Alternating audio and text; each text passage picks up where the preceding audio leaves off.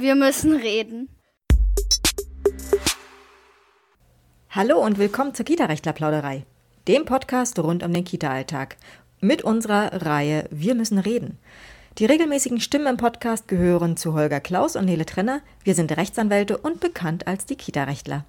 Willkommen zu Folge 43 unserer Kita-Rechtler-Plauderei. Nele, was meinst du? War ich zu unbesorgt, zu unbekümmert, als gestern in unserem Video ich die Quote der abbrechenden Erziehenden, also die, die Erzieher werden, Erziehende werden wollen, in Baden-Württemberg gar nicht so schlimm befunden habe?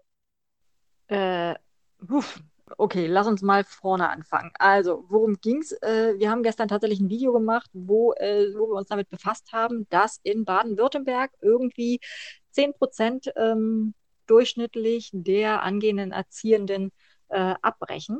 Äh, und das schon seit mehreren Jahren hintereinander. Also tatsächlich, es steigert sich nicht, es wird auch nicht weniger, sondern es ist relativ gleichbleibend.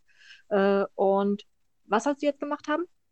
Naja, ich habe ja gestern in dem Video ja schon gesagt, dass ich das jetzt nicht als so dramatisch empfinde, weil es gibt Studiengänge, da gibt es ganz andere Abbrecherquoten und natürlich gibt es auch Studiengänge, da bleibt man meistens äh, dabei. Ich glaube, Verwaltungsfachangestellte sind relativ, äh, wie heißt das, äh, abbruchsunfreudig, keine Ahnung. Und dann gibt es wiederum äh, verschiedene Sachen, da haben, hat man einfach brutalste Abbrecherquoten. Und wenn ich mir überlege, ähm, unser, unsere juristische Ausbildung, unser Jurastudium, ich erinnere mich noch ganz genau, erster Tag, erste Vorlesung, ich glaube BGB, AT, erste Vorlesung, egal, vorne jedenfalls so ein alter Professor, ist ja lange her, er wird wahrscheinlich jetzt nicht mehr unter den Lebenden sein, jedenfalls der war schon so ur, ur, uralt, kam rein, sagte, guten Morgen, und dann zweiter Satz, sehe da in den letzten zwei Reihen riesengroßer Hörsaal.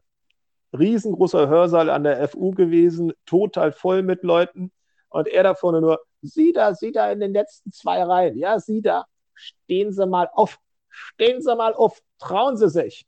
Ich saß natürlich in der letzten oder in der vorletzten Reihe, also musste ich mit aufstehen, was bei der erste Tag äh, irgendwie auch ein bisschen unangenehm war. So, und da standen dann ähm, die letzten zwei Reihen, also die Stuhlreihen, ähm, jeweils boah, 50, also wahrscheinlich 100 Leute waren es oder vielleicht 80. Und dann meinte dieser alte Professor in diesem riesen Hörsaal, wo locker wahrscheinlich 400, 500 Leute drin waren, schauen Sie sich die genau an. Das in der prozentualen Verteilung, so viele werden am Ende tatsächlich hier durchkommen und dann auch in irgendeinem juristischen Beruf arbeiten. Und ich glaube, der Mann hatte recht gehabt. Ich glaube, also vom ersten Tag bis dann bestehen zweites Staatsexamen, um dann tatsächlich auch in dem Job zu arbeiten. 50 Prozent, 60 Prozent Churn hat man da einfach. Also Ab Abbrecher oder Absprungsquote. Und seien wir ehrlich, muss ja nicht unbedingt schlecht sein. Also man will ja, dass in den Berufen die Leute tatsächlich was drauf haben, dass sie tatsächlich ähm, äh, zeigen, dass sie Biss haben, dass sie dranbleiben wollen. Und das kann es ja auch irgendwie vielleicht richtigerweise bei 10 Prozent Erziehenden ne, auch die richtige Herangehensweise sein. Das stimmt, das stimmt. Auch Medizin, äh, wenn, ist ja auch so krass, schon, ja, so gesiebt. Ja, bitte? Wenn du jetzt schon gerade sagst, du saßt in der letzten oder vorletzten Reihe, ich saß natürlich in der dritten Reihe von vorne. Äh, ganz vorne wollte ja. ich nicht, äh, ne, logisch. Wie auch immer. Ähm, und immerhin bin ich auch noch dabei geblieben. Also insofern äh, so. Aber nee, du hast natürlich recht. Äh, also diese 10 Prozent klingen natürlich erstmal viel, ähm, wenn man sie für sich allein betrachtet nimmt. Äh, und insbesondere, wenn man eben nicht weiß, weil man nicht danach fragt, woran liegt es denn? Wenn man erstmal so sagt, okay, 10 Prozent Abbrecherquote, die einfach äh, sozusagen regelmäßig auftritt, ähm, dann kann man sich ja eben auch denken, okay, vielleicht sind es einfach die Leute, die sagen, nach einem halben Jahr, oh, irgendwie habe ich es mir doch anders vorgestellt. Und ja, um Himmels Willen, super. Dann sucht das, was euch besser passt äh, und quält euch doch nicht dadurch, ähm, weil dafür ist dann erstens Platz für die, denen es wirklich, die wirklich da drin aufgehen, ähm, was nicht nur den Personen selber zugutekommt, sondern natürlich auch den Kindern und natürlich auch dem Rest des Teams in der, in der dann folgenden Einrichtung. Also insofern Ich möchte es jetzt nicht unterstützen, sowas abzubrechen, äh, aber ähm, insgesamt halte ich einen Abbruch noch nicht für das Ende aller Tage. Ähm, und deswegen, ähm, ja, man kann bestimmt an den 10 Prozent schrauben, indem man vielleicht vorher besser informiert, indem man äh, die Bedingungen einfach besser gestaltet. Das geht alles, müsste man auch alles tun.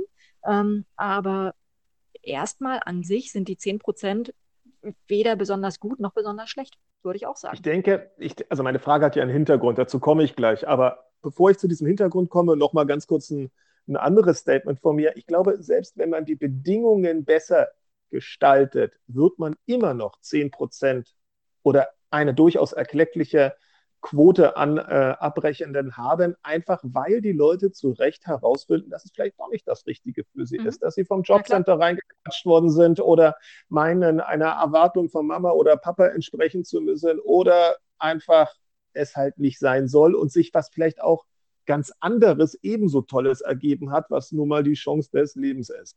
Aber mhm. natürlich, und das ist der, der Hintergrund meiner Frage, wir haben ja dann entsprechende Kommentare bekommen unter dem Video, wir haben ähm, DMs bekommen und jo, da ist halt natürlich ziemlich klar gesagt worden, Leute, wir können euch direkt sagen, woran es liegt.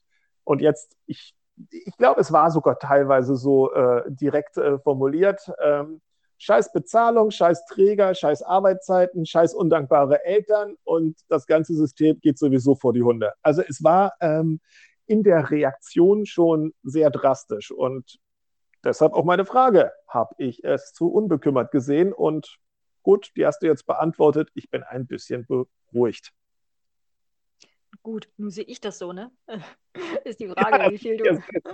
Das darf ja, äh, sehr geschätzte Kollegin, ich lege sehr viel Wert auf Ihre Meinung. Mhm. Äh, fühle ich mich jetzt ein bisschen besser. Aber nein, das gehört natürlich auch dazu, dass wir immer meinungsstark sind und natürlich den Leuten auch eine Meinung und jetzt auch den, den Zuhörenden immer eine Meinung anbieten, an der man sich gegebenenfalls reiben kann, an die man, die man vielleicht einbauen kann in das eigene äh, Denkmodell und dass man zumindest noch mit einem kleinen Aha-Effekt, auch wenn er vielleicht nicht passen sollte oder man ihm ablehnend gegenübersteht, aber trotzdem mit einem Aha-Effekt aus den ganzen Geschichten rausgeht, weil sonst macht das ja auch für uns keinen Spaß. Wir müssen ja meinungsstark sein. Wir sind Anwälte, das gehört dazu. Aber, und das ist ja das Schöne, jetzt kommt der galante Übergang, die die, die Bedingungen, die Bedingungen, die hat sich natürlich auch der Paritätische ganz genau angeschaut und jetzt vor ein paar Tagen seinen großen Befundbericht online gestellt und mhm. den dir angeschaut. Schieß los. Was müssen wir da lesen und wie können wir es am besten einordnen oder bewerten? Äh, also erstmal ist das ein sehr umfangreicher Bericht, der Kita-Bericht 2022, ähm, der sich mit diversen äh, Schwerpunkten auseinandersetzt oder diverse ähm, Felder, Themen ausgemacht hat, die ähm, sie be betrachtet haben im letzten Jahr ähm, und dann entsprechend mit Befragungen und so weiter äh, ein Meinungsbild bundesweit ähm, sich erstellt haben. Äh, Schwerpunktthema Nummer eins waren natürlich Auswirkungen der Pandemie. Klar, was kann man dazu feststellen? Äh, also erstmal als Tatsache, die Öffnungszeiten von Kindertageseinrichtungen wurden pandemiebedingt stark reduziert. Oh, Keine gut. Meinung, sondern einfach nur Tatsache. Klar, logisch. Ähm, was dann äh, allerdings schon mal der Knaller ist, ist der nächste Satz. Das Verhältnis zu Eltern hat sich durch verordnete Kontaktbeschränkungen und Betretungsverbote deutlich verschlechtert. Und das ist so kann ein ich mir Ding, auch vorstellen. Mhm. Kann ich mir auch sehr gut vorstellen, aber ähm, da ist jetzt also richtig viel Arbeit, glaube ich, zum, äh, zu tätigen, um diese Erziehungspartnerschaft wieder zu stärken äh, und tatsächlich dieses Vertrauen gegenseitig hinzukriegen. Mhm, mhm. Wird weiter? Ähm, was haben wir noch? Äh, die Arbeitsbelastung äh, ist bei drei Viertel der Teilnehmenden gestiegen. Heißt also, mhm. man musste einfach tatsächlich mehr. Warte mal, ich muss dich mal ganz kurz hier, auch für unsere Zuhörer, ganz kurz neu aussteuern, weil du irgendwie mir gerade sehr laut geworden bist. Warte mal. So, das haben wir jetzt. Jetzt hoffe ich mal, dass es besser ist. So, weiter. Also wir haben die Eltern Sorry für kleine technische Probleme, gehört dazu.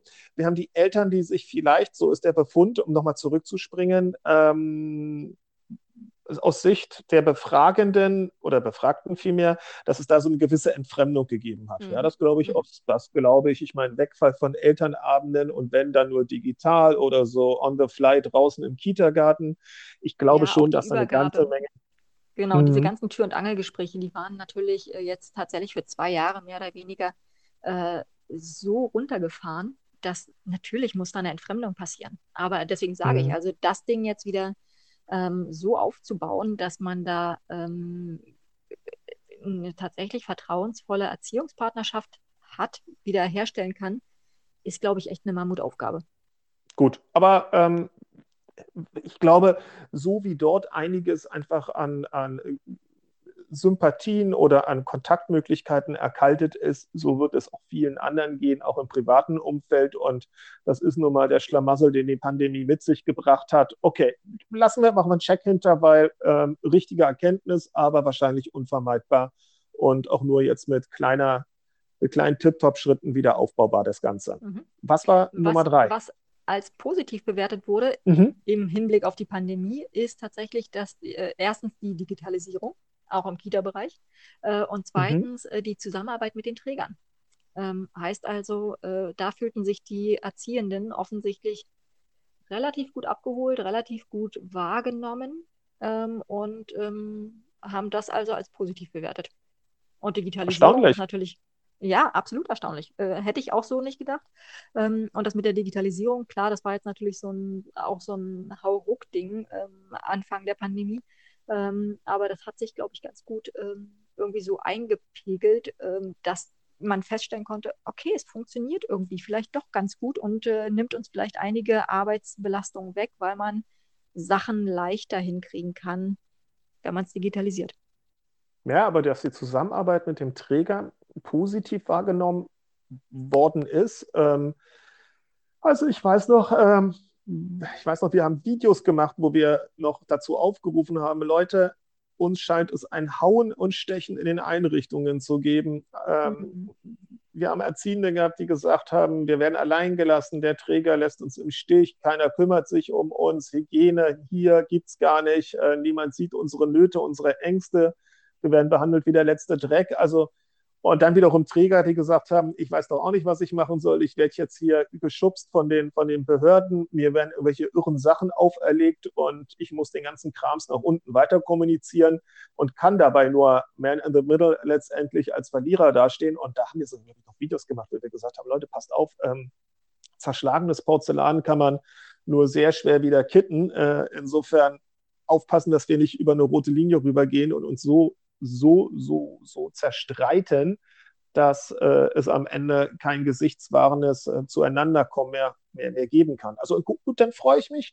Vielleicht aber auch ähm, ist einiges aus der, aus der Pandemiezeit einfach ähm, durch immer wieder neue Sorgen einfach übertüncht worden und man hat dann vielleicht das relativ gute Bild äh, im Kopf behalten, was sich dann aus dem letzten Herbst, Winter, Frühjahr ergeben hat, weil da hatten wir ja den Eindruck, okay, die Teams sind völlig eingespielt, ähm, was, was, ähm, was, was Schließungen, Notbetreuungen, Einschränkung der Öffnungszeiten angeht und auch eiskalt, was es äh, an Vorgaben für die, Re also äh, Vorgaben an Regeln für die Eltern gegeben hat, da wurde ja auch nicht mehr viel diskutiert, sondern da war man einfach drin und hat es dann irgendwie drauf gehabt. Und vielleicht ist das das Bild, was hängen geblieben ist und dann eben auch zum Glück anscheinend zu dieser, zu diesen Befunden geführt hat. Prima, okay, weiter. Weil, weil du gerade, weil du gerade sagtest, mhm. äh, zerschlagenes Porzellan. Ähm, ich habe es ist schon ewig her, aber da habe ich von dieser einen japanischen Art und Weise gelesen, wie man denn äh, ähm, sozusagen kaputte Sachen wieder mit Leben äh, befüllt. Und wenn man das so überträgt, finde ich es eigentlich total schön und könnte man hier wahrscheinlich auch machen. Und zwar nehmen die sich einfach, was weiß ich, zum Beispiel eine kaputtgeschlagene Schüssel äh, und ähm, nehmen dann äh, Kleister, der aber mit Gold ange, also mit Goldstaub sozusagen ähm, ver, verfeinert ist. Und dann kleben sie das halt mit dieser Goldnaht. Und dann hat man hinterher die, diese Schüssel, die auch wieder heile ist. Ähm, aber man sieht noch die Wunde, die aber jetzt eben das ganze Ding schöner macht. Und wenn man das so überträgt, könnte man doch eigentlich sagen, vielleicht kann man jetzt, wenn man tatsächlich daran arbeitet gemeinsam, äh, das Ganze richtig äh, tatsächlich eben daraus lernen und was richtig Schönes draus machen. Wabi Sabi. Es, es, es sozusagen veredeln. Nun ja. gut, werte Frau Kollegin, ich gehe mal kurz an den Schrank und hole meine zwei Kilo Goldstaub raus, die ich da zufälligerweise oh. für besondere Fälle lagere. Also, okay, also wer, wer da draußen über Goldstaub oder ein Äquivalent verfügt. Es muss natürlich nicht tatsächlich Gold sein, aber es ist Goldfarbe sozusagen. Ja, aber wenn er da. Naja, Ach Mann, mir ging, es, mir ging es doch nur um den Gedanken dahinter. Wenn du Brandenburger Streusand stattdessen ähm, als Verzierung nimmst. Ja, könnte... dann ist es nicht sonderlich schön. Nee, nee, nee. Aber gut, okay. Ich verstehe ja das Bild, was du transportieren willst. Und da ist ja eine, tatsächlich Danke. eine Menge dran. Und äh, insofern, Stichwort Goldstaub, ihr wisst da draußen, was wir meinen. Okay, weiter. Goldstaub, ja, wir meinen unsere Arbeit. Oh. Davon mal abgesehen, davon mal abgesehen. Nein, ich meinte jetzt den, den, den Bericht des Paritätischen. So, damit haben wir also die Auswirkungen der Pandemie, glaube ich, erstmal ziemlich abschließend äh, bewertet äh, oder äh, ausgewertet, was der Kita-Bericht dazu sagt. Ähm, Handlungsfeld 1 oder sogenanntes Handlungsfeld 1 ist die bedarfsgerechte Teilhabe. Und da fand ich es durchaus erstaunlich. Die Befragten oder ein Großteil der Befragten, nämlich über zwei Drittel bundesweit, also so gemittelt, äh, haben gesagt, dass sie das Angebot von Betreuungsplätzen für unzureichend halten. Und das fand ich schon mal irgendwie eine ziemlich ähm, krasse Hausnummer. Ähm, es wurde dann auch nach Bundesländern aufgeschlüsselt, nämlich ähm, angefangen bei Thüringen und Sachsen, die beide sehr gut dastanden diesbezüglich. Also über die Hälfte, weit über die Hälfte teilweise. 60 bzw. 65 Prozent fanden es durchaus ausreichend, was da an Kita-Plätzen oder an Betreuungsplätzen angeboten wurde, bis hin zum anderen Ende der, ähm, der Reihe, nämlich Berlin, wo äh, über 93 Prozent gesagt haben, absolut nicht ausreichend. Und dazwischen war alles verfügbar. Hm. Krasse Nummer, oder? Hm. Ja, wobei, ach, so gern ich immer Berlin das Schlusslicht auch andichte, ähm, ich glaube, da also 93 Prozent unzufrieden ist schon ein bisschen hart. Aber gut, so ist es nun mal. Die Leute werden befragt. Nun kennen wir nicht die Fragen, äh, wie suggestiv oder nicht suggestiv da gefragt worden ist. Unterstellen wir mal, dass das alles statistisch sauber erhoben wurde. Aber ich hätte jetzt auch in, auch in Kenntnis der Kita-Platzsituation so in anderen Bundesländern Berlin eher im gesunden Mittelfeld äh, verortet und nicht unbedingt auf den letzten Platz. Aber wer weiß. Okay, was ist das nächste Handlungsfeld? Ähm, Fachkraft-Kindschlüssel.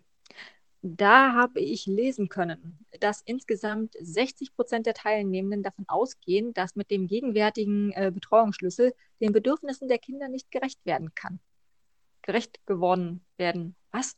dass man damit jedenfalls den Bedürfnissen der Kinder nicht gerecht werden kann. Doch, so rum ist es richtig. Und wer ist da nochmal befragt worden? Pädagogische äh, Fachkräfte selber oder wieder Hinz und Kunz? Gute Frage, kam ich noch nicht so ganz. Äh, also es scheinen sowohl die Fachkräfte, also sprich sowohl die Beteiligten äh, als auch die, beziehungsweise alle Player befragt worden zu sein. Ähm, ob das nun auf den Handlungsfeldern selber jeweils nochmal Unterschiede gab, weiß ich nicht. Versuche ich jetzt gleich mal rauszufinden. Mhm. Weil, naja, seien wir ehrlich, ob jetzt Hinz und Kunz äh, es tatsächlich einschätzen können, wie den Bedürfnissen der Kinder im Einzelfall ähm, Rechnung getragen werden sollte, habe ich so leicht meine Zweifel. Im Zweifelsfall würden die wahrscheinlich eh dazu tendieren, zu sagen, ja, das kann ja gar nicht ausreichen und das muss immer noch besser werden. Ähm, wenn natürlich ähm, auch die, du hast es so schön gesagt, die Player vom Fach auch entsprechend befragt worden sind, dann haben wir natürlich eine eine ja, katastrophale Bilanz. Unterstellen wir mal, dass das, also dass das tatsächlich auf einer fundierten Einschätzung beruht. Und dann waren es 60 Prozent, die sagen, mhm. das ist nicht mehr kindgerecht, das reicht nicht mhm. aus, das ist zu wenig.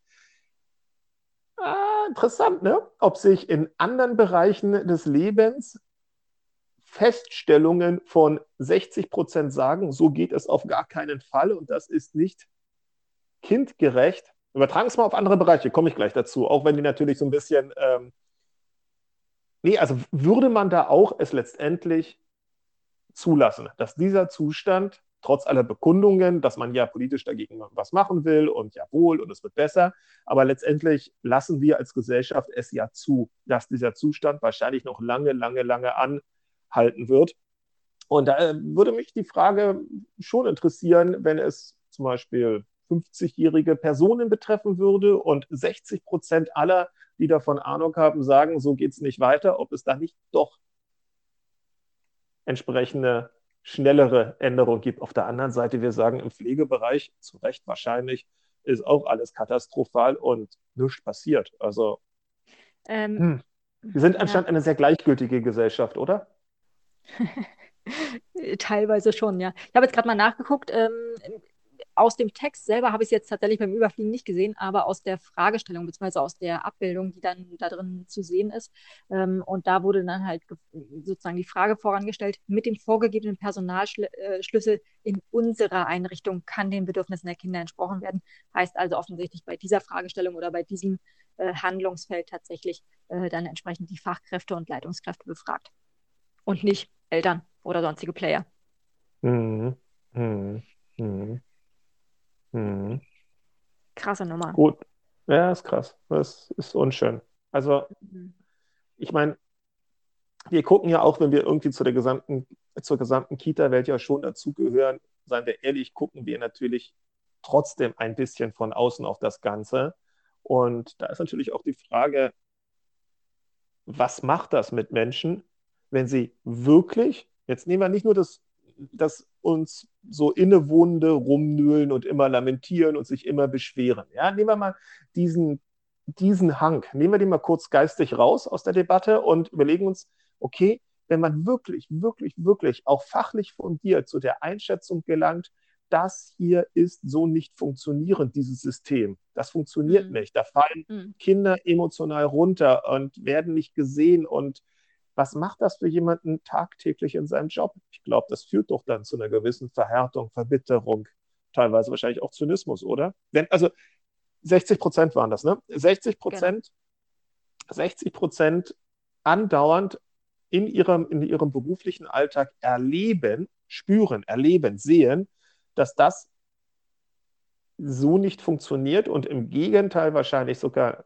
vielleicht nachteilige Effekte mit sich bringt. Ich glaube, da erklärt sich dann auch, warum die meisten nur fünf Jahre in dem Job wohl tätig sind, wenn wir der anderen Statistik glauben dürfen. Mm. Ich, ich, kann mir ich kann mir tatsächlich vorstellen, dass das ähm, äh, quasi wie so eine ähm, Kurve zuerst nach oben geht, dass also Leute, zumal ja Sozialräume, also benachteiligte Sozialräume noch besonders davon betroffen sein sollen, ähm, dass man zuerst äh, eine möglicherweise eine ungeheure Motivation freisetzt, hier trotzdem irgendwie was verändern zu können dass also zuerst richtig viel Energie da reingeht, ähm, was zu einem, zu dem äh, ganz bekannten Burnout führt, gegebenenfalls. Ähm, und wenn man dann feststellt, okay, entweder zieht der Rest nicht mit oder ich laufe trotzdem immer wieder gegen die Windmühle an und es passiert halt nichts, es ändert sich nichts, dass von da aus der Fall zur Demotivation und zu diesem Verhärten, was du gerade angesprochen hast, ähm, natürlich noch viel massiver reinhaut, weil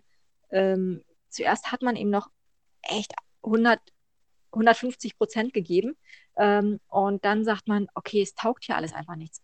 Schade für die Kinder, tut mir auch echt leid, aber ich kann es nicht, ich kann nicht allein die Welt retten. Äh, mhm. und, ähm, und das ist, glaube ich, das Fatale.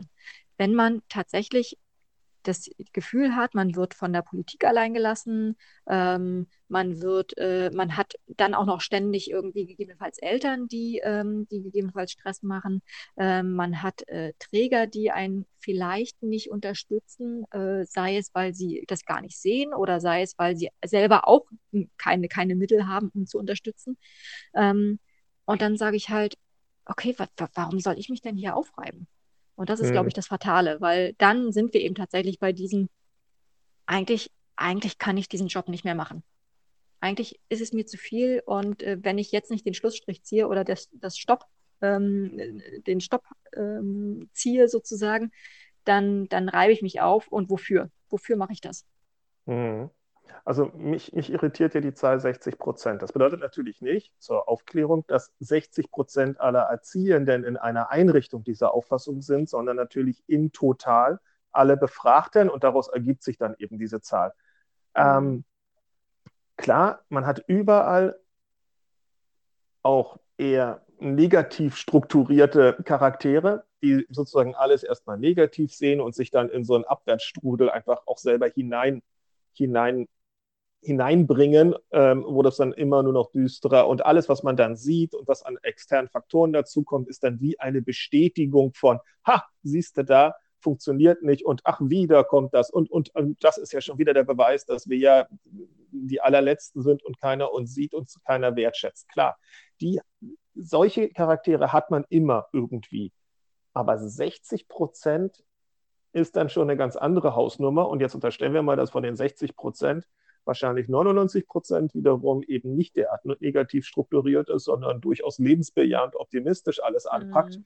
ähm, dann wäre das schon ein ganz gefährliches Signal, denn übertragen wir es doch mal auf unsere Kanzlei.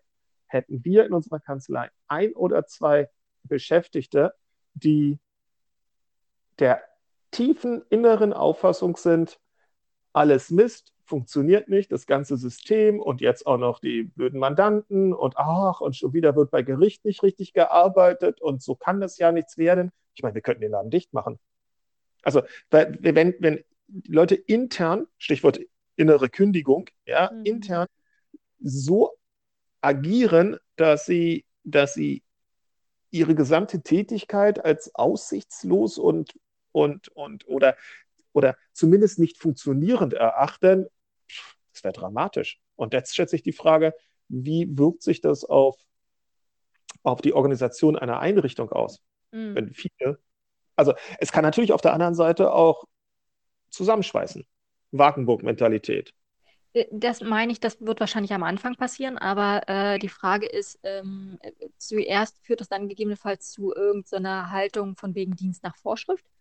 Wenn ich hier eh nichts erreichen kann, dann mache ich jetzt halt nur noch das, was absolut notwendig ist. Ähm, das wäre in unserer Kanzlei fatal, äh, aber das wäre in der Einrichtung natürlich genauso fatal. Ähm, und insbesondere wird man damit den Bedürfnissen der Kinder auch nicht gerecht. Ähm, aber ähm, von da aus kann es halt auch zu einem tatsächlich äh, sozusagen zerstörerischen Verhalten kommen, indem ich halt einfach sage, nicht mehr nur Dienst nach Vorschrift, sondern ich boykottiere das jetzt.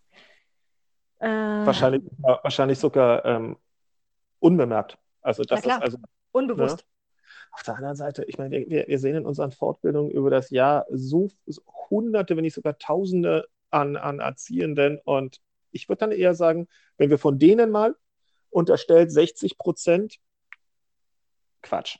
Moment, jetzt komme ich selber durcheinander. Von denen, die wir sozusagen pro Jahr irgendwie treffen, entweder indem wir in die Einrichtungen mhm. hineingehen oder dass die zu uns kommen oder in welche Hotels und so weiter, Zahl, ähm, ich würde sagen, unterstellen wir mal, dass auch davon dann 60 Prozent diese Auffassung in sich tragen. Wahrscheinlich zu Recht, nehmen wir das mal so an.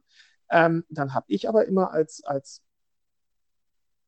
dann würde ich aber auch aus den Äußerungen eher herauslesen, dass sich da eine Wagenburg-Mentalität ähm, so dann einfach zeigt. Also durchaus auch nicht negativ, sondern nach dem Motto, jo, alles Mist, äh, die, die, die Bedingungen sind halt schlecht, aber wir machen das Beste draus und siehe da, mit ein bisschen Kreativität und so kriegen wir es trotzdem irgendwie ganz gut hin, oder? Das ist ja, das ist ja genau das, was ich meinte. Am, äh, Gerade mhm. am Anfang, wenn man das eben so feststellt, wenn man sowieso vielleicht noch motiviert ist, äh, dass man, oder gerade zum ersten Mal mit diesen, mit diesen Widrigkeiten konfrontiert ist, ähm, äh, dass man dann, glaube ich, ganz oft noch äh, tatsächlich dieses, äh, diese Übermotivation hat, das jetzt trotzdem zu schaffen. Wenn, wenn uns mhm. solche, wenn uns so ein scharfer Wind um die Nase weht, dann, dann, dann schaffen wir das jetzt trotzdem. Ähm, aber eben von, von diesem nach oben, von dieser Übermotivation, äh, ist es halt nur ein ganz schmaler Grad zu diesem Fallen auf, okay Leute, ich bin am Ende. Ich, ich kann nicht mehr und es bringt auch überhaupt keine Punkte. Don Quixote, ne? Äh, einfach. Äh, Don Quixote. Ja, na klar. Mann. ist doch eine Schote. So, äh, was, was soll ich jetzt hier, also was soll ich mich jetzt hier aufreiben? Ähm, ich, ich hoffe einfach, dass diese Motivation äh, länger anhält, ähm, bis denn irgendwann tatsächlich von allen möglichen Seiten ähm, verschiedene Lösungsmöglichkeiten gefunden werden äh, und äh, irgendwas getan wird, um das mit den Fachkräften besser hinzukriegen, um das mit den krankheitsbedingten Ausfällen besser hinzukriegen, um das mit, ähm, mit der, was ja auch bemängelt wurde, mit der fehlenden Zeit für Anleitung von Auszubildenden hinzukriegen. Da braucht es halt Lösungen. Und frag mich jetzt bitte nicht nach Lösungen, ich habe keine. ist auch nicht mein Job, Gott sei Dank. Aber ähm, äh, keine, keine Idee dazu. Aber das, da muss halt irgendwas passieren. Weil ansonsten wird diese, äh, ansonsten wird diese Einschätzung oder diese Zahl wahrscheinlich äh, über die Zeit nur noch weiter hochgehen. Oh wei, oh wei. Schwierig, schwierig. Springen wir ins nächste Handlungsfeld. Ja, das ist die Fachkräftegewinnung und Sicherung. Äh, hohe Personalfluktuation stellen Sie fest und die Gewinnung von qualifiziertem Personal ist zeitintensiv und es gibt tatsächlich nur wenige Bewerbungen auf äh, Stellengesuche. Äh, und außerdem äh, sagen rund 40 Prozent der Teilnehmenden, dass, die, dass sie die Ausbildung für nicht ausreichend auf den Kita-Alltag vorbereitend empfinden. Und ja, es gibt natürlich ganz unterschiedliche Ausbildungs- Konzepte, so in den einzelnen Bundesländern. Es gibt ja äh, ähm, einige Bundesländer, wo es tatsächlich noch eine rein schulische Ausbildung ist und man dann am Ende dieses ähm, ähm, Praxisjahr hat. Äh, und da stelle ich mir natürlich, also ich für meinen Fall stelle mir das extrem schwierig vor, dass ich tatsächlich erstmal irgendwie drei Jahre lang mehr oder weniger mit ein paar Praktika zwischendurch, aber ansonsten mehr oder weniger tatsächlich nur Theorie lerne, Theorie lerne, Theorie lerne. Dann habe ich zwar echt viel Theorie in meinem Kopf, aber ich muss halt erstmal, ähm, also ich, ich, ich, im Zweifel weiß ich dann erst nach drei Jahren, wenn ich dann tatsächlich in dieses Praxisjahr gehe, hm, Mist, ich äh, habe überhaupt keine Oder, Ahnung, wie ich von Da sind wir ja bei der, bei der eingangs aufgeworfenen Frage. Ist dann eine zehnprozentige äh, 10 Abbrecherquote gut oder schlecht oder ganz normal? Wahrscheinlich kommen wir zum Ergebnis ganz normal, oder? Ja, ja, aber wahrscheinlich kann ich mir vorstellen, dass es, äh, dass es die 10% Abbrecherquote wahrscheinlich noch eher äh, in den Gegenden gibt oder in den Bundesländern gibt, wo es äh, tatsächlich, wo man tatsächlich von Anfang an auch direkt Praxisteile hat, weil ich dann eben direkt ans Kind rankomme und weiß, funktioniert das mit mir? Kann ich mich äh, sozusagen äh, da reinversetzen oder kann ich es nicht? Während ich meine, Schule, dann sitze ich halt die Schulzeit ab. Ähm, ich könnte mir vorstellen, dass in den Bundesländern, wo es nur schulisch ist, erstmal, dass da die Abbrecherquote nach hinten raus wahrscheinlich höher wird äh, und vorne in den ersten ein, zwei Jahren äh, wahrscheinlich gar nicht so hoch ist. Oder da macht man, oder, oder, oder, oder, da macht man auch aufgrund des häuslichen Druckes, Mama und Papa sind ganz besorgt, naja, seine Ausbildung fertig, Kind, hast du eine Ausbildung, kann ja nicht schaden und dann guckst mm. du mhm. Und dann sind das dann diejenigen, die sich halt ähm, dann eben ganz schnell auch aus dem tatsächlichen erziehenden Beruf äh, verabschieden und zwar irgendwas im, im, Bereich soziale Arbeit noch machen, was heißt noch machen, ja, also auch machen, aber halt ähm, tatsächlich wahrscheinlich der Arbeit am Kind ähm, dann halt verloren gehen. Kann sein, kann mhm. sein. Nur ähm, das Handlungsfeld, Handlungsfeld, also was, wo Handlungen äh, oder Handlungsbedarf gesehen wird, ich meine, ist jetzt oh, ist auch keine große Wissenschaft. Wenn Nachfrage größer ist als das Angebot, ist es kompliziert, entsprechend die Nachfrage zu befriedigen. Es ist aufwendig, es ist teuer, weil man sich mit dem knappen Angebot halt auseinandersetzen muss und dann eben auch entsprechende Angebote unterbreiten wird. Also das Thema wird nicht besser werden. Wahrscheinlich nicht, nein. Also, ist ja nicht so schleierhaft. Also, es ist mir schleierhaft, wie das Ding rechnerisch aufgehen soll.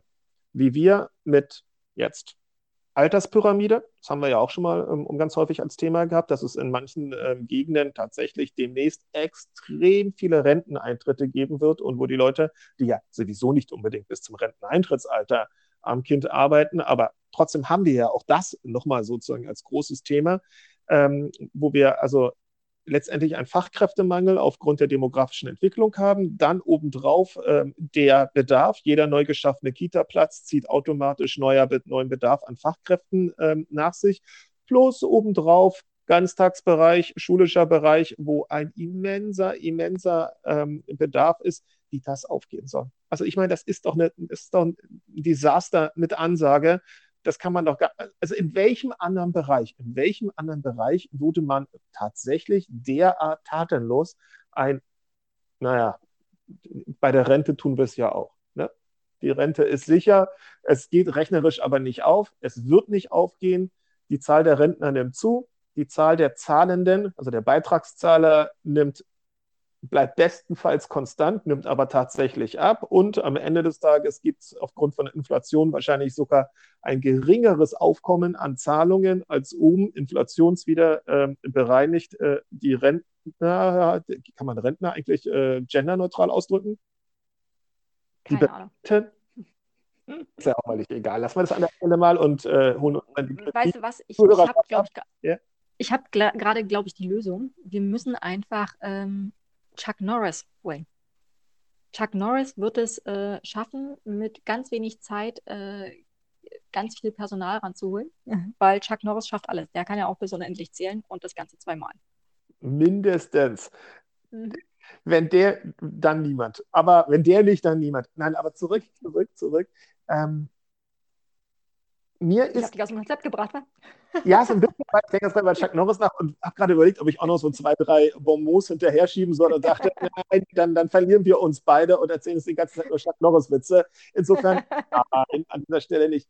Aber wie, wie, ich meine, jetzt mal ganz ehrlich, wie, wenn ich, wenn ich in einer entsprechenden Funktion wäre, ja, wenn ich in einer, in einer Behörden äh, oder in einer politischen Funktion wäre und ich müsste, ich wüsste jetzt schon, dass ich in drei Jahren erklären muss, dass wir, oh, Überraschung, viel zu wenig Leute haben, um den Ganztag, um den Krippen- und den Kita-Bereich so zu bespielen, wie wir vorher mit vielen, vielen Millionen Euros an, an äh, Fördergeldern die Plätze ausgebaut haben, die wir dann aber, wie gesagt, ja nicht nutzen können. Ich würde mich doch heute schon in Grund und Boden schämen. Ich werde ja heute schon meine, mit Verlaub, meine Rücktrittsrede ausarbeiten, weil es kann ja nicht funktionieren.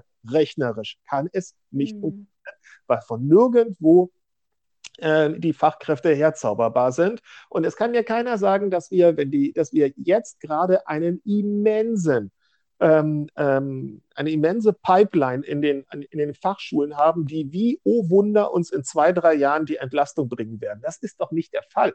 Das stimmt doch einfach nicht. Also äh, an der Stelle weiß ich auch nicht so richtig, was, was ich davon halten soll. Aber gut. Springen wir weiter zum nächsten Handlungsfeld. Äh. Das ist die Stärkung der Leitung. Äh, und ich würde sagen, genau an diesem Teil ist hier mal äh, ein bisschen Werbung angebracht. Denn äh, vor allem Teilnehmende aus kleinen und mittleren Kindertageseinrichtungen halten die Angebote für die Fort- und Weiterbildung von Leitungskräften für nicht ausreichend. Was fällt denn dir dazu ein? Frechheit, das kann doch wohl nicht wahr sein. Leute, geht auf unsere Webseite kitarechtler.de, geht zu den Fortbildungen, oder schreibt uns direkt an und sagt, hey, wir brauchen da eine Phobie äh, für unsere Leitung, ähm, wollen wir da nicht was auf die Beine stellen? Ähm, wir kennen noch zwei, drei andere Kleinsteinrichtungen, da wollen die Leitungen auch vielleicht äh, ein paar Fragen beantwortet haben und dann kann man sofort was auf die Beine stellen. Das kann es doch wohl nicht sein, dass die Leitungen hier das Gefühl haben, zu wenig Handwerkszeug an die Hand zu bekommen. Zumindest im rechtlichen Bereich. Da sind wir zu Hause. Ja, alles andere, da wird es ein bisschen ähm, mau. Schwierig. Nein. Mau, aber. So, Wer Werbung Ende. Werbung Ende. Bling. So. Aber natürlich glaube ich, nein, ich glaube wirklich, dass ähm, in Betracht des Leitungsaufwandes, ähm, dem Unvermögen, sich davon auch mal frei zu machen und auch mal den Kopf vor allem frei zu bekommen für andere Themen. Ich glaube wirklich, dass sich in dieser doch recht schnell ändernden Welt ähm, mit den ganzen Herausforderungen, die ja von außen, also extern, ja in viele Einrichtungen reingetragen werden, dass man als Leitung da tatsächlich an nein, tatsächlich andauernd, also häufig sicherlich eine gewisse Unsicherheit verspürt und wenn man dann noch irgendwelche Schlaumeier-Eltern hat, die andauernd einem erzählen, ähm, wie angeblich die Welt funktionieren würde und dass man ja doch überhaupt gar keine Ahnung hätte, dann glaube ich, ist das etwas, ähm, was wirklich zutiefst frustrierend ist. Und jo, deshalb sollte man wahrscheinlich auch bei den Fortbildungen ähm, aus Trägersicht äh, immer hinterher sein. Es ist auch von Vorteil. Es ist auch, auch, es ist auch von Vorteil für jeden Träger zu sagen zu können, nein, ähm, ist hier meine Leitung oder das Team erst kürzlich ähm, geschult worden im Umgang mit. Das, das hat was. Das, das, das, bedeutet, ähm, das bedeutet auch aus Sicht der Behörden, da ist ein Träger ähm, hinterher, er, er, er sieht ähm, die, die Weiterbildungsverpflichtung ähm, als ernsthafte Aufgabe an. Und wenn dann mal doch was passiert, ja, dann kann man zumindest auch aus Trägersicht sagen, wir haben sie nochmal zu einer Phobie geschickt, alle, und jetzt ist das trotzdem gab es eine Art von Fuck-up und das war dann aber wahrscheinlich etwas, was so nicht vorhersehbar war, weil wir natürlich davon ausgehen durften, dass unsere Fortbildungen ja etwas gebracht haben. Also man steht mit einer gewissen Anzahl von Fortbildungen. Stichwort im Kinderschutz, Stichwort in ähm, auch sicherlich Umgang mit schwierigen Eltern, ähm, Datenschutz. Man steht immer gut da, wenn man da gewisse Fortbildungen im Fall der Fälle auch präsentieren kann. Insofern unser flammender Appell, Leute, macht es euch an der Stelle einfach einfacher. Schickt eure Leitungen, schickt eure Teams zu den Phobis oder lasst euch was konzipieren, was dann auch geschmeidig digital funktionieren kann. Aber es hat wirklich an vielen, vielen Stellen ähm, einfach, einfach nur Vorteile. Und auch, ähm, wenn man es auch ganz offen mit den Eltern kommuniziert. Haben wir den Tag, werden wir den Tag nutzen, Komma um. Ja, das, das hat was, das ist ein Qualitätsmerkmal. Das finden wir Elternbaum stark, wenn wir, wenn wir mitbekommen, dass der Teamtag, ähm, klar, es gibt auch Teambuilding-Tage und dann machen alle halt ähm, eine Kanufahrt irgendwo auf dem Fluss, finde ich auch super, ja. Aber wenn wir mitbekommen, wow, die, die, die, die, die, die packen sich inhaltliche Themen auf den Tisch und versuchen, die irgendwie zu erarbeiten, kommt super an in der Elternschaft. Jedenfalls bei den schlauen Eltern. ja, stimmt. So, äh, ich sage nochmal Werbung Ende. Äh, aber äh, wir kommen mal zum nächsten Handlungsfeld. Das ist die räumliche Gestaltung. Und da gibt es offensichtlich eine grundsätzliche Zufriedenheit mit den Innen- und Außenbereichen. Heißt also, ähm, Kita-Gärten werden größer aufgrund der entsprechenden Vorgaben und äh, können offensichtlich auch besser ausgestaltet werden. Ähm, je ähm, größer die sozialräumliche Benachteiligung, desto unzufriedener sind die Teilnehmenden mit der Raumausstattung tatsächlich. Äh, und was negativ gesehen wird, ist, dass die äh, Neuanschaffungen oder Ersatzanschaffungen äh, eher so schwierig sind, weil natürlich auch da fehlt das Geld. Hm, hm, hm gar nicht viel zu, zu sagen, ne? weil ist eigentlich. Ja, fehlt mir so ein bisschen. Die, mhm. Fehlt mir so die Fachkompetenz, aber ähm, nein, also die Fachkompetenz im Hinblick, ähm, wie macht man die Räume pädagogisch ähm, sinnvoll, irgendwie schick. Das, also ich, ich, ich, klar habe ich eine gewisse Vorstellung davon, aber was am Ende tatsächlich super schlau ist, also wenn man sich da ab und zu mal mit Leuten unterhält, dann kommen ja noch ganz andere Sachen, also wirklich, wirklich faszinierende Sachen hoch, dass manche Räumlichkeiten ja vielleicht extra für uns Eltern vielleicht eher nicht so vorzeigbar, aber äh, Räume extra gestaltet werden, damit die Kinder sich diese Räume sozusagen ähm, selbst, selbst erobern. Also auch mhm. ja, ja, also da ist, ich sage ja extra, mir fehlt die Kompetenz und ich glaube, die total schicke Einrichtung, wo bis ins Letzte alles einmal durchgestylt ähm, ist und ähm, sicherlich total toll sich ähm, anfühlt, also das haptische Erlebnis, wenn man eine Wand anfasst oder eine Fläche, als auch äh, visuell, ähm, mag für mich als Papa sicherlich sehr ansprechend sein, aber vielleicht ist es meinen Töchtern total wurscht, ja, und die finden ganz andere Sachen spannend und insofern, ich nehme es mal so, ich nehme es mal so hin als Handlungsfeld, ähm, nicke dazu und schweige. Kindliche Entwicklung und Gesundheit. Äh, mehr als ein Drittel der Teilnehmenden findet, dass die Finanzmittel nicht ausreichen, um Kinder ausgewogen zu ernähren. Und das finde ich dramatisch. Immerhin, also heißt es, dass knapp zwei Drittel es doch durchaus für ausreichend halten.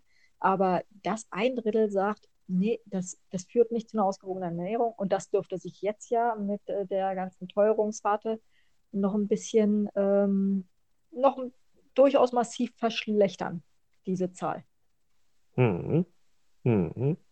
Und ausgewogene Ernährung, äh, wir haben es ja jetzt gerade irgendwie auch, oder ich habe es gerade vor, vor ein, zwei Wochen ging es durch die Medien, dass ähm, die Kinder tatsächlich aufgrund mangelnder Bewegung und so weiter in den, in den letzten zwei Jahren ähm, tatsächlich auch massiv an Corona-Kilos zugelegt haben, was natürlich ähm, auch in, diesen, in dieses Feld fällt, sozusagen. Also das ist, glaube ich, im Zweifel ist das eine ziemlich gefährliche Entwicklung, äh, wenn man da nicht aufpasst, ähm, weil sie das natürlich im Zweifel durch die Schule bis ins Erwachsenenalter einfach mitschleppen im wahrsten Sinne des Wortes. Und gesunde Ernährung lernen, da kann man, glaube ich, auch nicht früh genug mit anfangen. Mhm. Ist eigentlich interessant, ähm, dass wir, dass wir, ich sage jetzt mal. Dass wir über den Bildungsplan oder die Bildungsprogramme relativ detailliert vorgeben, was wir äh, an Erfahrungen, an Wissen, an, an, an emotionalen ähm, Lernen ähm, uns von den Kindern erhoffen, wenn sie halt eine mhm. Einrichtung besuchen, aber dass wir doch bei dem, was sie tatsächlich durch den Mund aufnehmen, ja, ähm, dass wir da zwar uns immer so wohlfeil an den Erkenntnissen der deutschen Gesellschaft für, wie heißt sie, irgendwas, Essen und Trinken oder so, ähm, immer gern darauf verweisen und dass es ja irgendwie bekömmlich und gesund ist, aber vollwertig. Vollwertig, genau, vollwertig war das, ja. Aber so, so, also in, in diesem Bereich, der ja relativ leicht durchregelbar wäre, da habe ich immer das Gefühl, dass in den Bundesländern man so auf das, auf, auf die gute Hoffnung setzt. Also ich meine, das wäre doch relativ leicht durchregelbar. Ich weiß gar nicht, ob das durchregelbar wäre, weil äh, ich glaube, da sagt die Politik gerade, hm, Moment mal, das ist durchaus sehr, sehr, sehr individuell. Wir haben äh, möglicherweise religiöse Besonderheiten, wir haben sowieso äh, ähm, ähm, gesundheitliche Besonderheiten im Sinne von Allergien und so weiter. Das kommt auch an der Regelung. Ja, ja, aber was wollen wir tatsächlich da, wie soll es denn geregelt werden? Also äh, ähm, man kann natürlich definieren, was vollwertig sein soll, aber dann ähm, würde da vielleicht drinstehen, dass äh, da gegebenenfalls auch weiß ich nicht, Fleisch dazu gehört, so und so oft in, im Monat. Äh, vielleicht kommt da auch dazu, dass so und so viel Fisch dazu gehört, aber dann was für Fisch und dann, oh nein, der ist mit Blei äh, belastet oder mit was weiß ich, mit Quecksilber belastet. Äh, und zu jeder einzelnen Nahrungsmittelkomponente gibt es doch Meinungen oder Ansichten, dass irgendwas daran falsch ist oder schlecht ist. Äh, und genauso gibt es die jeweiligen Meinungen, dass irgendwas daran aber total toll ist. Also wie will äh, man denn gerade... Die großen Elterndiskussionen gegebenenfalls. Richtig, okay, richtig, riesengroße Elterndiskussionen. Aber wie können wir verhindern, und ich meine, solche Einrichtungen wird es auch geben, ähm, wie können wir verhindern, dass es am Montag Spaghetti mit Tomatensauce gibt, dass es am Dienstag Kartoffelpuffer mit Ap Apfelmus ist ja schon ein Highlight, ja, nur Kartoffelpuffer mit, mit, mit Zucker oben drauf gibt. Wie können wir verhindern, dass es dann am Mittwoch Kartoffelpü mit Karotten, Tomatensauce gibt und am Donnerstag, was gibt's da? Hilf mir mal schnell. Ah, da gibt's Reis äh, in Milch roter. Soße und Freitag gibt es zur Feier des Tages Pizzastückchen. Äh, wie wir es verhindern können, keine Ahnung. Aber was äh, wahrscheinlich, äh, äh, was da wahrscheinlich noch eher vielleicht helfen würde, wäre tatsächlich äh, mit den Kindern eher sowas zu machen wie mit den größeren Kindern natürlich.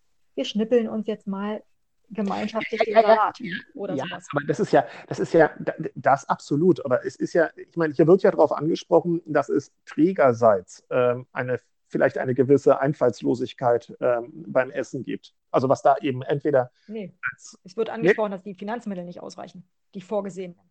Okay. Hm, hm, hm, hm. Also die sehen sehr wohl, dass ihnen die Vorgabe gemacht wird, bitte vollwertige Ernährung oder äh, vollwertige Versorgung. Äh, aber das, was dann eben dafür vorgesehen ist an Finanzmitteln, reicht nicht aus. Halt nicht okay. aus. Das unterschreiben wir. Okay, dann, dann habe ich gerade äh, mich ein bisschen verloren da an der Stelle, aber dann hast du natürlich total recht und auch die, die das dort äh, entsprechend bekundet haben, haben total recht. Das geht gerade ebenso rechnerisch nicht auf. Punkt aus Ende. Das kriegt man nicht hin. Das ist ein Zuschussgeschäft. Ähm, es sei denn, man macht dazu, tatsächlich ähm, Kartoffelpuffer, Spaghetti die ganze Zeit und ab und zu noch ein bisschen Kartoffelpü aus Pulver. Also ja, ja, verstehe ich. Okay, springen wir weiter. Äh, Schutz vor Unfällen weitgehend sichergestellt, ist ja schon mal eine schöne Aussage, aber Thema Lärmschutz ist wohl für viele noch äh, unzureichend gelöst. Und das stelle ich auch fest tatsächlich. Ich bin ja äh, in, meiner, in meiner Eigenschaft als Datenschutzbeauftragte, bin ich ja regelmäßig bei verschiedenen Trägern in den Einrichtungen. Und manchmal fallen mir echt bald die Ohren ab. Was da an, an Lärm so abgeht. Und da denke ich dann immer, das den ganzen Tag fünf Tage. So laut Woche. wie ein startender Düsenjet, ne? Die Dezibel-Belastung. Echt, also teilweise ist das echt krass. Und natürlich kann das sein, dass das dann irgendwie äh, immer an den Tagen irgendwie eine Sondersituation ist. Aber klar, Frau Trenner kommt. Äh, ja, ja, klar, logisch. Hey, Frau Trenner, hallo, hallo, super. Äh, nee, aber das dann, also äh, ich kann mir sehr gut vorstellen, dass das echt zu massiven Folgeschäden äh, führt, weil Lärm löst Stress aus, also im besten Fall nur Stress aus und nicht auch Hörschäden. aber Stress äh, führt irgendwann zu äh, Überreaktion und zu äh, möglicherweise dann ähm, stressbedingten, äh, ich sag mal ganz vorsichtig, Ausfallerscheinungen, äh, gegenüber wem man sie auch immer auslässt. Aber das ist echt ein Thema. Also wenn das hier so aufkommt, da müssen, da müssen die Träger ran. Wie hoch, war die, die, wie hoch war, war die Quote bei dem, bei dem Thema? Äh, die Hälfte. Für die Hälfte der Teilnehmenden unzureichend gelöst. Hm. Tja, unzureichend gelöst. Ähm, auch da wieder, vielleicht sollte man sich mal ähm, als großes Trägervorhaben einfach mal überlegen, können wir nicht Akustiker, Arbeitsschutzakustiker einfach mal in die Einrichtung schicken, einfach mal, also egal, ob das am Ende zufriedenstellend gelöst werden kann oder nicht, ja.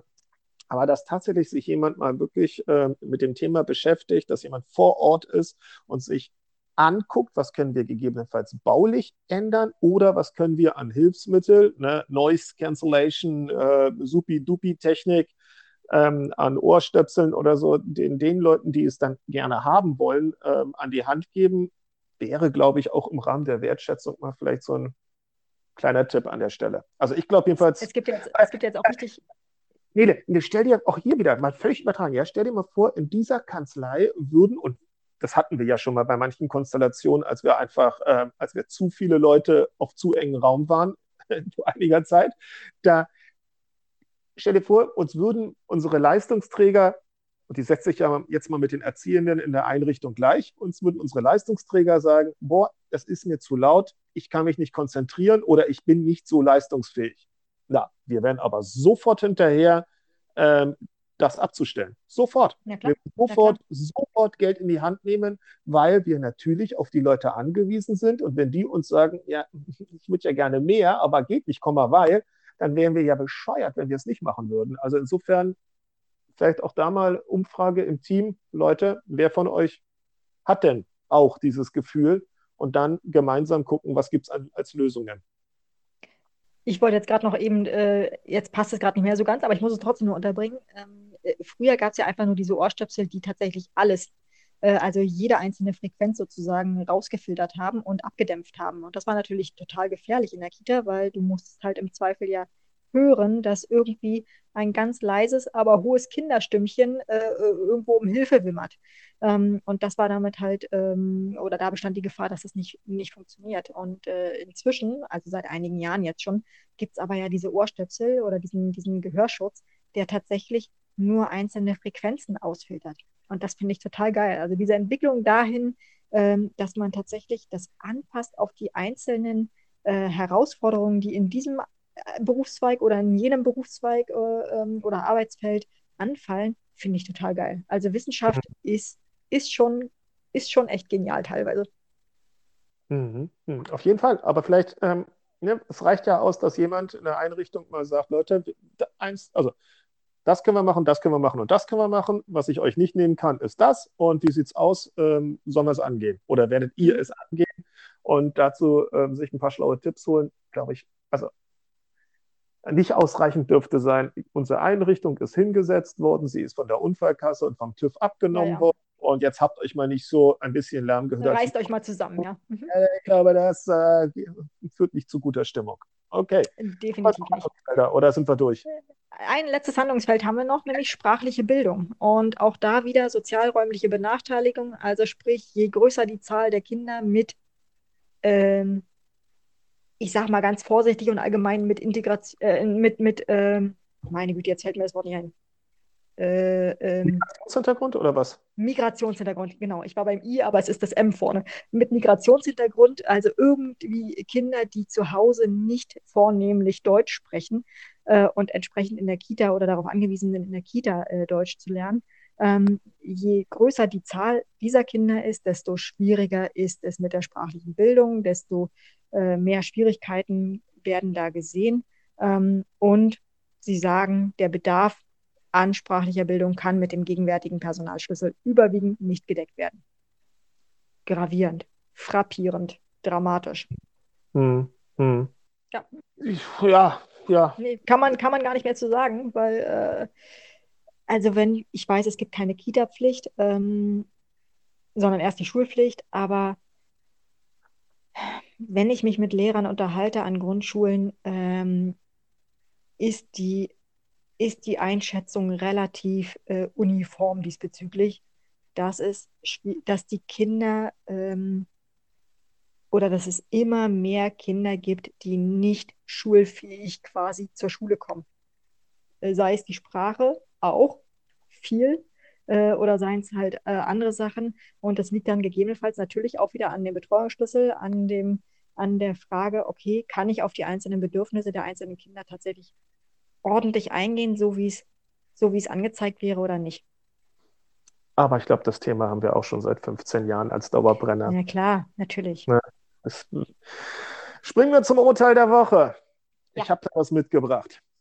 Und zwar eine etwas ältere Entscheidung. Und wir waren sogar daran beteiligt, deshalb vielleicht an der Stelle besonders die Ohrenspitzen, denn es geht darum, wann ist denn tatsächlich ein Betreuungsvertrag geschlossen? Wir haben immer wieder das Thema, dass Eltern signalisiert bekommen, sag ich mal vorsichtig, dass das mit dem Geschwisterkind doch sicherlich auch klappen wird in eben dieser Einrichtung oder bei diesem Träger.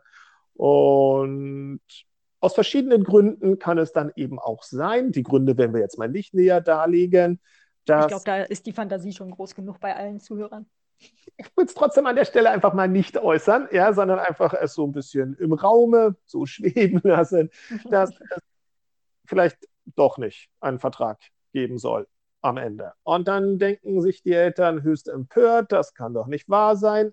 Man habe doch, und jetzt kommt immer der Streitpunkt, zugesagt, dass das Kind einen Platz bekommen wird. Und ein Träger, viele, sehr viele, sagen, Moment, nein, nein, nein, nein, nein, nein, wir haben es als Möglichkeit, wir haben immer nett genickt, wir haben gesagt, wir schauen mal, ob das dann alles so passt und nee, passt eben nicht. Vertragsfreiheit. Nein, wir müssen auch nicht. Manchmal gibt es auch tatsächliche Gründe, wie, sorry, wir können nicht dein Kind jetzt aufnehmen, wir haben kein Personal, geht einfach nicht. Oder wir haben Belegungsstopp oder wir haben wir einfach niemand. Schulrücksteller oder ähnliches. Ja, das kommt ja alles jetzt mal vor, aber es kann ja manchmal auch andere Gründe geben. So. Und dann gibt es ganz häufig auch mal rechtliche Streitigkeiten darum. Und wir haben das mal bis zum hiesigen Oberlandesgericht hochgetrieben, das heißt ja in Berlin Kammergericht. Und du erinnerst dich sicherlich, Nele, an dieser Stelle, was haben die gesagt? In der Kurzfassung, weil wir müssen ja noch zum Ende irgendwann kommen bei diesem extrem langen Podcast. Und zwar alles also tatsächlich hat das Kammergericht gesagt, wobei es eine Besonderheit für Berlin und Hamburg jedenfalls ist. Äh, in, in den anderen Kita-Gesetzen ist es, meine ich, tatsächlich gar nicht vorgeschrieben, dass ein Betreuungsvertrag schriftlich abgeschlossen werden muss. Aber in Berlin und Hamburg ist es vorgeschrieben, dass es ein schriftlicher Betreuungsvertrag sein muss. Und das Kammergericht, das hiesige, hat also gesagt, ähm, hier in dem Fall oder in den Fällen gab es tatsächlich E-Mails zwischen, zwischen äh, Träger und, äh, und den Eltern. Und das Kammergericht hat gesagt, nö, diese E-Mails reichen nicht, die entsprechen nicht der Schriftform, sondern sind eben einfach nur E-Mails, von wem auch immer die tatsächlich stammen. Ähm, heißt also, ähm, das stellt noch keinen Betreuungsvertrag dar. Pech gehabt, liebe Eltern.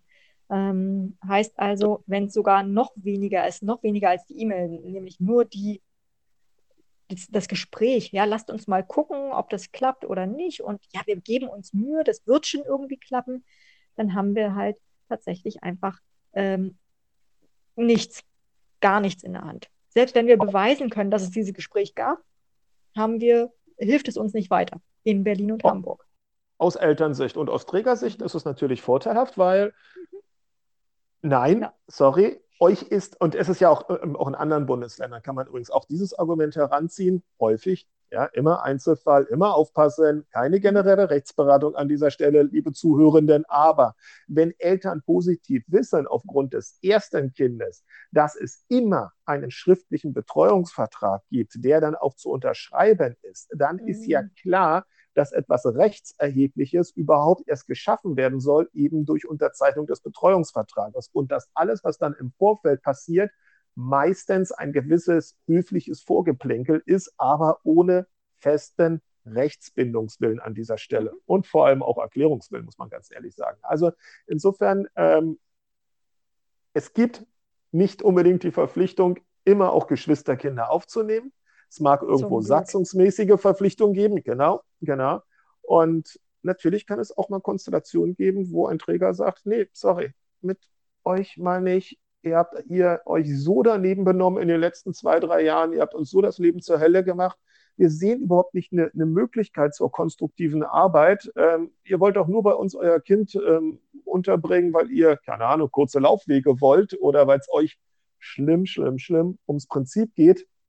Das haben wir ja auch so, so eine Kandidaten immer wieder. Es geht ums, ums Prinzip. Was? Nein. Äh, äh, äh, also, nee, wir nicht, weil wenn wir Eltern haben, denen es, es ja nur ums Prinzip ja. geht, dann sagen wir auch ähm, fürs Prinzip an der Stelle bitte eine Tür weitergehen, weil wozu? Ja, also am Ende geht es um, geht's um Kinder und wenn Eltern wegen eines Prinzips ihre Kinder in eine Einrichtung hineindrücken wollen, ähm, wo am Ende klar ist, dass die Zusammenarbeit zum Wohle des Kindes ähm, eher zweifelhaft ist, na, dann geben wir uns natürlich für sowas nicht her.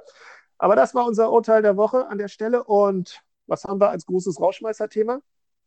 Ähm, in dieser Woche kam hoch, oder war es schon, keine Ahnung, vor ein paar Tagen kam hoch, äh, dass es doch vielleicht äh, möglicherweise wieder einen Pflicht, einen freiwilligen Pflichtdienst geben sollte. Ähm, und zwar Thema erstmal für die ganzen jungen Menschen, die doch endlich mal was zurückgeben sollten an die ähm, soziale Gemeinschaft, äh, weil logisch, die haben in den letzten zwei Jahren ja noch nicht genug eingesteckt äh, und zurückgesteckt zugunsten der ganzen Risikogruppen. Äh, und deswegen ist das eine total klasse Idee. Oder? Was meinst du? Ich finde es eine grandiose Frechheit.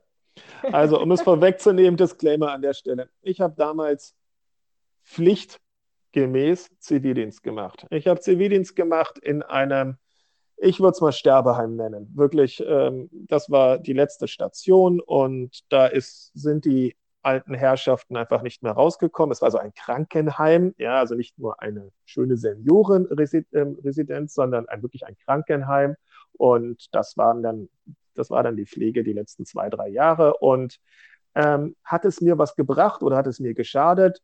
Beides ist mit Nein zu beantworten. Ähm, ist es, ähm, wurde wurde ich da so eingesetzt, ähm, wie es der Zivildienst gegebenenfalls vorgesehen hätte? Nein, ich wurde knallhart allein in der Pflege eingesetzt. Wurde ich so eingesetzt, wie man es mir damals, als ich mich um die Stelle beworben hatte, äh, versprochen hatte? Nö, ich wurde knallhart in der Pflege eingesetzt und mir wurde damals äh, von der Krankenhausleitung äh, versprochen, also da gehen Sie dann schön mit den alten Damen einmal die Woche auf den Markt und ansonsten können Sie mit den Damen doch was spielen und leichte Handreichungen für unsere Pflegekräfte. Das ist das, was Sie im Rahmen Ihrer Zivildienststelle sich hier mhm. so vorstellen können. Und am mhm. Tag 1, 6.30 Uhr Dienstbeginn sagte die Stationsschwester direkt, schön, na dann mal los, das hier, das hier, das hier. Und das ist dann knallhart Pflege gewesen. Ich hatte damit zum Glück null Probleme gehabt. Ich weiß auch nicht, warum. Es hätte auch genau anders sein können, dass ich da gleich am ersten Tag wieder rausgehe. Ähm, ich fand's, ich, ich habe das, also es hat mich einfach, ähm, ich habe es machen können und insofern alles schick. Ich will mich darüber nicht beschweren. Aber ähm, das wiederum übertragen, wieder übertragen auf die heutigen Vorstellungen, dass wir über dieses soziale Pflichtjahr, was jetzt in der Diskussion ist, dass wir unsere Versäumnisse im Pflegebereich kompensieren wollen. Dass wir unsere Versäumnisse im, im Rahmen der frühkindlichen Bildung über eine Pflicht, über eine, eine, eine Pflicht kompensieren wollen, würde ich sagen, ist das ein absolut frecher Vorschlag seitens der Politik.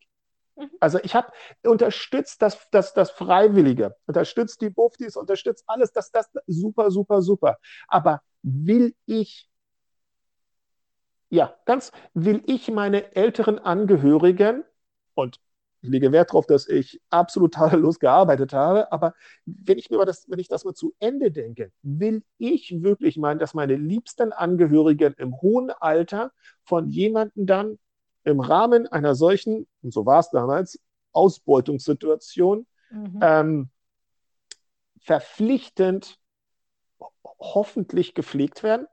Eher nicht. Ich will ja meine, ne, ich will ja dann meine, meine alten, ich will Oma und Opa in den besten, liebevollen, fachkundigen Händen wissen. Genauso wie ich meine Töchter in liebevollen, fachkundigen Händen wissen will. Und ich will eigentlich nicht, dass in solchen, in solchen Sozialberufen, wo diese Nähe unglaublich wichtig ist, die Leute über eine Verpflichtung, die ja dann auch sanktioniert werden muss, ja, ähm, weiter reingedrängt werden.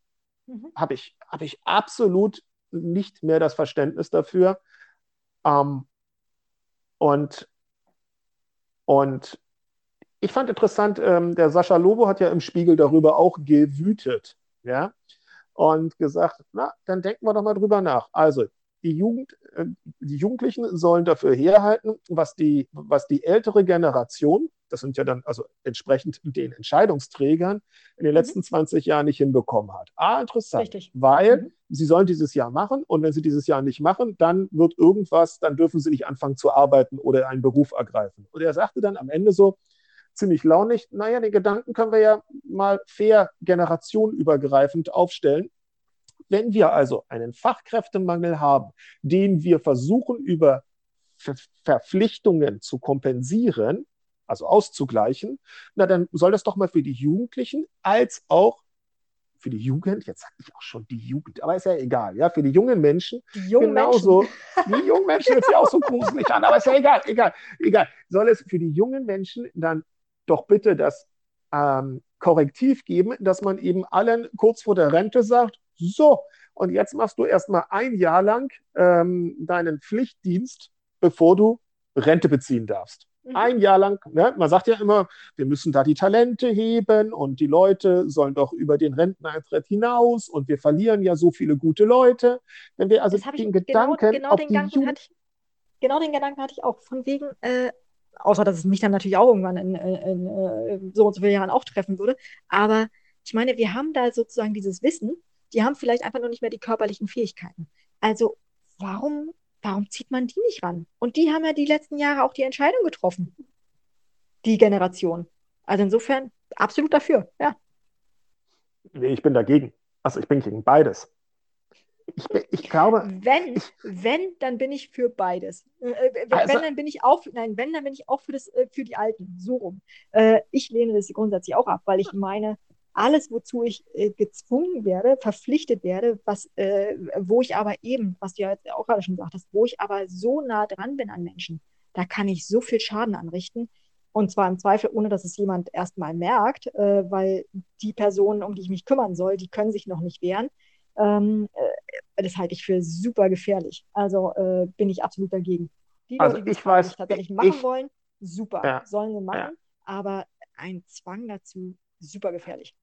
Vor allem, vor allem, es wird ja schon wieder so aufgebaut, das Narrativ. Ja? Dann hat man einen Bundespräsidenten, der in einer schönen Sonntagsrede, vielleicht war es auch eine Dienstagsrede, ja, sich da irgendwas wohlfeil vorstellt. Und ich weiß genau, dass es dann bei der tatsächlichen Umsetzung, wie es dann an einem gewissen x-beliebigen Tag gelebt wird, vollkommen falsch abläuft. Und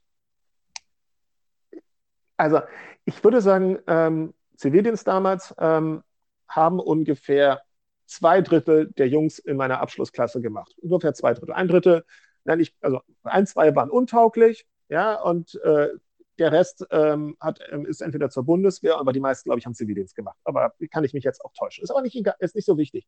Aber von denen, die Zivildienst gemacht haben, ist praktisch jeder, fast jeder, die Ausnahme, die kommt gleich noch, ja, ähm, ist jeder vollkommen zweckentfremdet eingesetzt worden Mhm. Vollkommen. Ähm, die haben teilweise dann Touren gemacht, ähm, wenn es ähm, äh, mobile ähm, ähm, Hilfen waren, wo sie teilweise in absolute Elendsituationen in, in die Wohnungen von hilfsbedürftigen Menschen rein sind. Dann haben die dann irgendwas rumgewerkelt und am Ende irgendwie gehofft, dass es gut geht. Und ich weiß auch noch, ich habe so häufig die, die Schichten, wenn wir Personalmangel haben, auf der Station geschoben, zusammen mit einem anderen Zivi und irgendeiner Fachkraft. Da waren wir zu dritt, vielleicht waren wir noch bestenfalls zu viert. Und da waren wir zuständig für, ich glaube, 36 oder 38 ältere Damen. Und das war brutalste ich meine, wir waren noch jung, ja, aber für die betreffende Person, also für die, für die Fachkraft, mhm. nee, das war erstens brutale Arbeit und es war dann auch, solche Tage waren dann auch immer, ja, Frau Müller, ach ja, bleiben Sie doch liegen. Nein, Sie müssen heute nicht aufstehen. Also wo wir auch eben, weil wir einfach null, also das ging nicht mehr, es waren einfach keine Leute mehr da. Und dann haben wir eben nicht entsprechend so arbeiten können, wie man es eigentlich, nein, wie, wie es die alten Damen hätten ähm, beanspruchen dürfen die ja meistens dann schon dement waren und vor allem auch die Angehörigen. Es war einfach, wir waren die absoluten Lückenbüßer, weil sonst das ganze System auseinandergeflogen wäre. Mhm. Und das möchte ich nicht nochmal haben. Ähm, ich möchte es eigentlich auch nicht im Kita-Bereich haben, weil dann weiß ich genau, was passiert. Dann weiß ich genau, dass wir mhm. auf einmal, ähm, oh, ist ja super und so viele und dann gibt es einen großen Pool an, ähm, an angeblich äh, so pflichtbewussten jungen Leuten, die dann pflichtmäßig in solche Einrichtungen rein, reingedrängt werden. Und dann werden die da auch entsprechend, vielleicht einfach, weil es nicht anders geht. Ich mache ja noch den in, dem, in meinem Krankenhaus von Anno dazumals überhaupt nicht Vorwürfe. Das hat anders überhaupt nicht funktioniert. Ja, also die haben uns einfach nur als harte Arbeitskräfte wahrgenommen auf der Station und waren glücklich darüber, dass wir da waren. Ähm, das Problem war woanders. War, muss man ganz ehrlich sagen, das Problem war woanders. Und dann obendrauf, obendrauf noch hat man in jeder Klasse ein oder zwei Kandidaten gehabt, die aufgrund von Connections ihren Pflichtdienst ganz geschmeidig, aber sowas von geschmeidig, ja, in irgendeinem äh, Bürochen äh, abgesessen haben, wo sie den ganzen Tag mehr oder weniger nichts gemacht haben. Schlaue Bücher gelesen, weil man hat ja ne, Connections gehabt, man hat ja über Papi oder Mami und dann haben die dann entsprechend mal was äh, gedeichselt. Und ich sehe überhaupt nicht ein, diese Pflichtdienstdebatte wieder zu führen, in dem Wissen, dass die oberen 10 Prozent sich da sehr geschmeidig wieder rauskaufen können, auf eine gewisse so, Art und Weise. Stopp, stopp. Holger, ich unterbreche jetzt, weil wir haben jetzt, glaube ich, alle deinen Frust über deinen damaligen Zivildienst mitgekriegt. Äh, ich kann ihn absolut nachvollziehen. Mein Mann hat ihn ja auch äh, ableisten müssen. Ähm, äh, insofern, äh, ja, ich sehe da auch große Gefahren. Halte es für eine saudumme Idee. Aber immerhin wird mal drüber geredet, über was Neues, über eine neue Idee, eine neue alte Idee. Vielleicht nee. entwickeln sich daraus andere Ideen. Ich habe keine ich will Ahnung. Lösungen für die Probleme, die nachhaltig sind. Wir reden immer über Nachhaltigkeit. Zu Recht. Das mhm. ist kein nachhaltiges Lösungsproblem. Bewusstsein. Das ist ein Zugleistern mit einer überholten Idee zu Lasten entweder von Kindern oder von pflegebedürftigen Menschen. Mache ich nicht mhm. mit, bin ich dagegen. Ende. Ja. Ende. Ja, super. Dann, Nele, äh, machen wir einen Deckel drauf. Wir nachher, dann schreiben wir nachher dem Steinmeier und dann ist, es, ist die Sache ja vom Tisch. Herr Steinmeier, ich bin dagegen. In dem Sinne, haltet durch. Danke fürs Zuhören. Tschüss. Tschüss.